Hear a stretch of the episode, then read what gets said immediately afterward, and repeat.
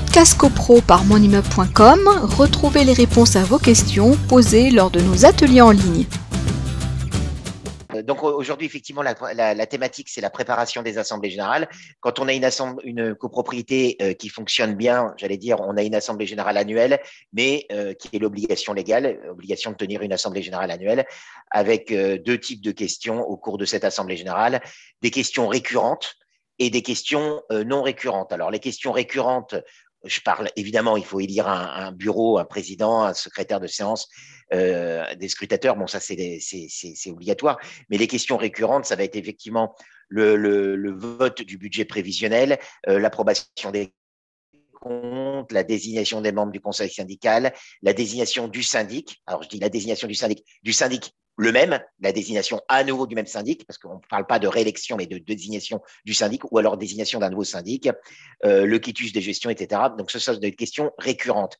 Et à côté de ça, il y a des questions non récurrentes par rapport à la vie de la copropriété, euh, des travaux, la question des travaux. Effectivement, si on parle de travaux importants, euh, toiture, ravalement, réfection des parties communes notamment, bah, ce sont des questions qui vont se poser de temps en temps, heureusement pour les finances des copropriétaires, on ne vote pas chaque année des travaux importants, donc euh, on a des questions et récurrentes et euh, non récurrentes. Alors effectivement, il est important de préparer en amont l'ordre du jour et de bien le préparer.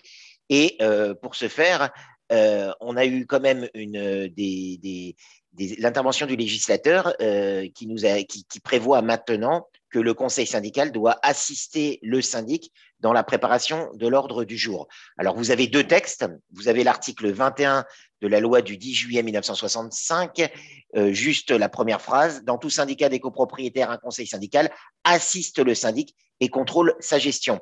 Et vous avez l'article 26 du décret du 17 mars 1967 qui comporte une phrase et cette phrase est la suivante. L'ordre du jour de l'Assemblée générale est établi en concertation avec le conseil euh, syndical.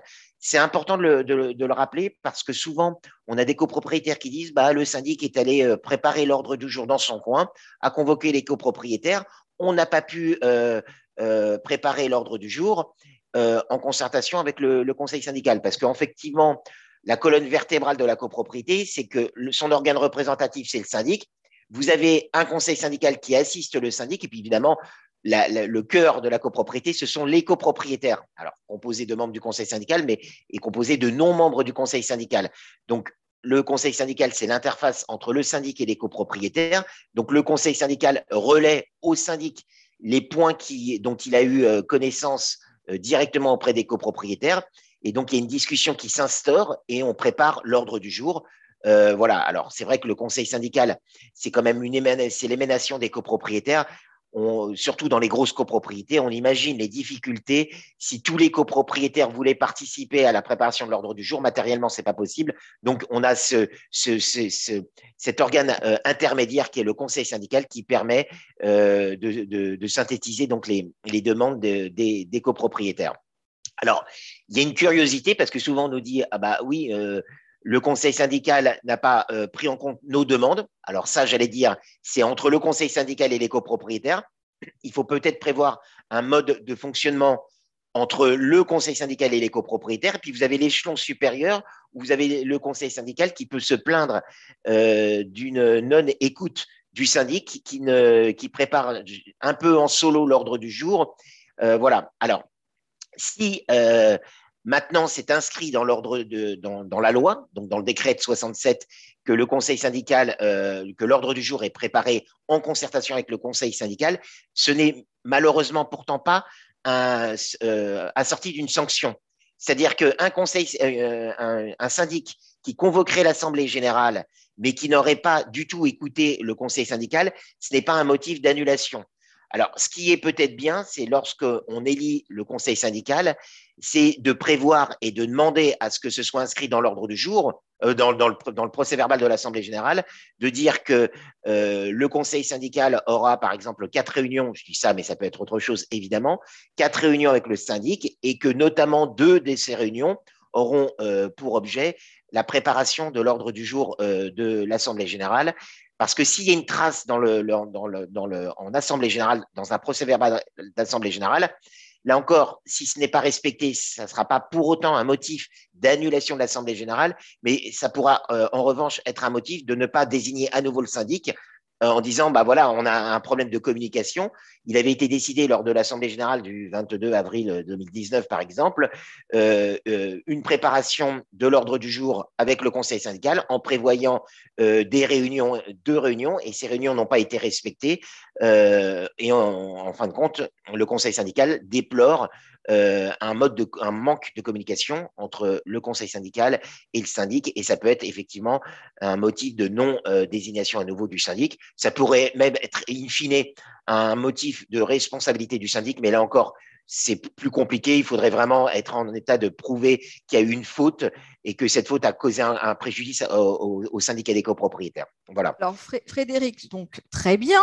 Euh, juste pour, euh, tu, as parlé des, de réunions de, avec, du conseil syndical avec le syndic. Normalement, ça, je crois que c'est précisé dans le, dans le contrat du syndic. Hein. Oui. Le nombre de réunions et bon, alors donc après, si on veut en avoir plus, etc. Donc ça, ça peut se négocier, euh, mais je crois que c'est déjà précisé dans le contrat. C'est précisé, mais c'est vrai que moi, je, de la place qui est la mienne, c'est-à-dire que quand les gens euh, prennent contact avec moi, c'est qu'il y a difficulté. Donc, euh, je ne dis pas que c'est la, c'est la règle. Il y a nombre de copropriétés qui fonctionnent en totale harmonie avec le syndic et il ne s'agit pas aujourd'hui de dire le contraire. Mais moi, j'ai enfin, des copropriétaires déplore un manque de communication avec le syndic, quand bien même effectivement le contrat loi Allure nous, nous, nous mm. dit qu'effectivement il y a des réunions euh, qui doivent avoir lieu avec le conseil syndical. Euh, dans un certain nombre de cas, visiblement, euh, c'est pas le cas. Donc, euh, donc voilà, donc c'est bien de, de, de, le prévoir en, en, assemblée générale. Et c'est bien de le prévoir suffisamment à l'avance parce qu'effectivement, là, on est revenu à ce que la loi Elan a prévu, puisque maintenant, depuis euh, le 30 septembre, les assemblées générales peuvent avoir lieu de nouveau en présentiel, euh, mais euh, donc on rappelle en présentiel physique, éventuellement en visioconférence ou par correspondance. Et à ceci, évidemment, s'ajoutent les pouvoirs qui sont donnés par les copropriétaires. Tout ça pour vous dire, c'est qu'une assemblée générale qui est bien préparée, c'est un ordre du jour qui a été discuté, un ordre du jour qui est très lisible, parce que si les copropriétaires ne peuvent pas y assister directement, soit en présentiel, soit par visioconférence, c'est-à-dire avoir un discours au cours de l'assemblée générale au moment où elle se passe, eh bien vous avez les deux autres sortes de copropriétaires. Vous avez le copropriétaire qui a donné son pouvoir et vous avez le copropriétaire qui vote par correspondance.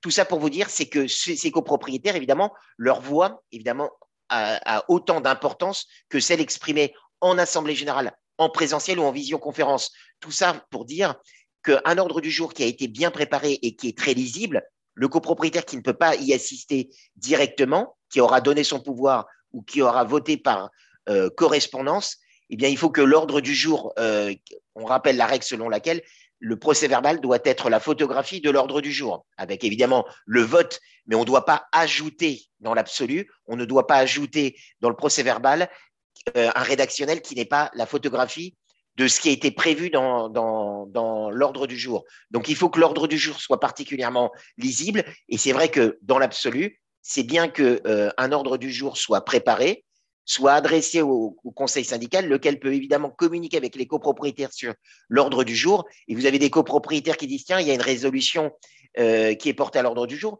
mais moi j'ai une problématique par rapport à ma partie privative, etc. Euh, je souhaiterais que l'ordre du jour soit complété sur tel ou tel point.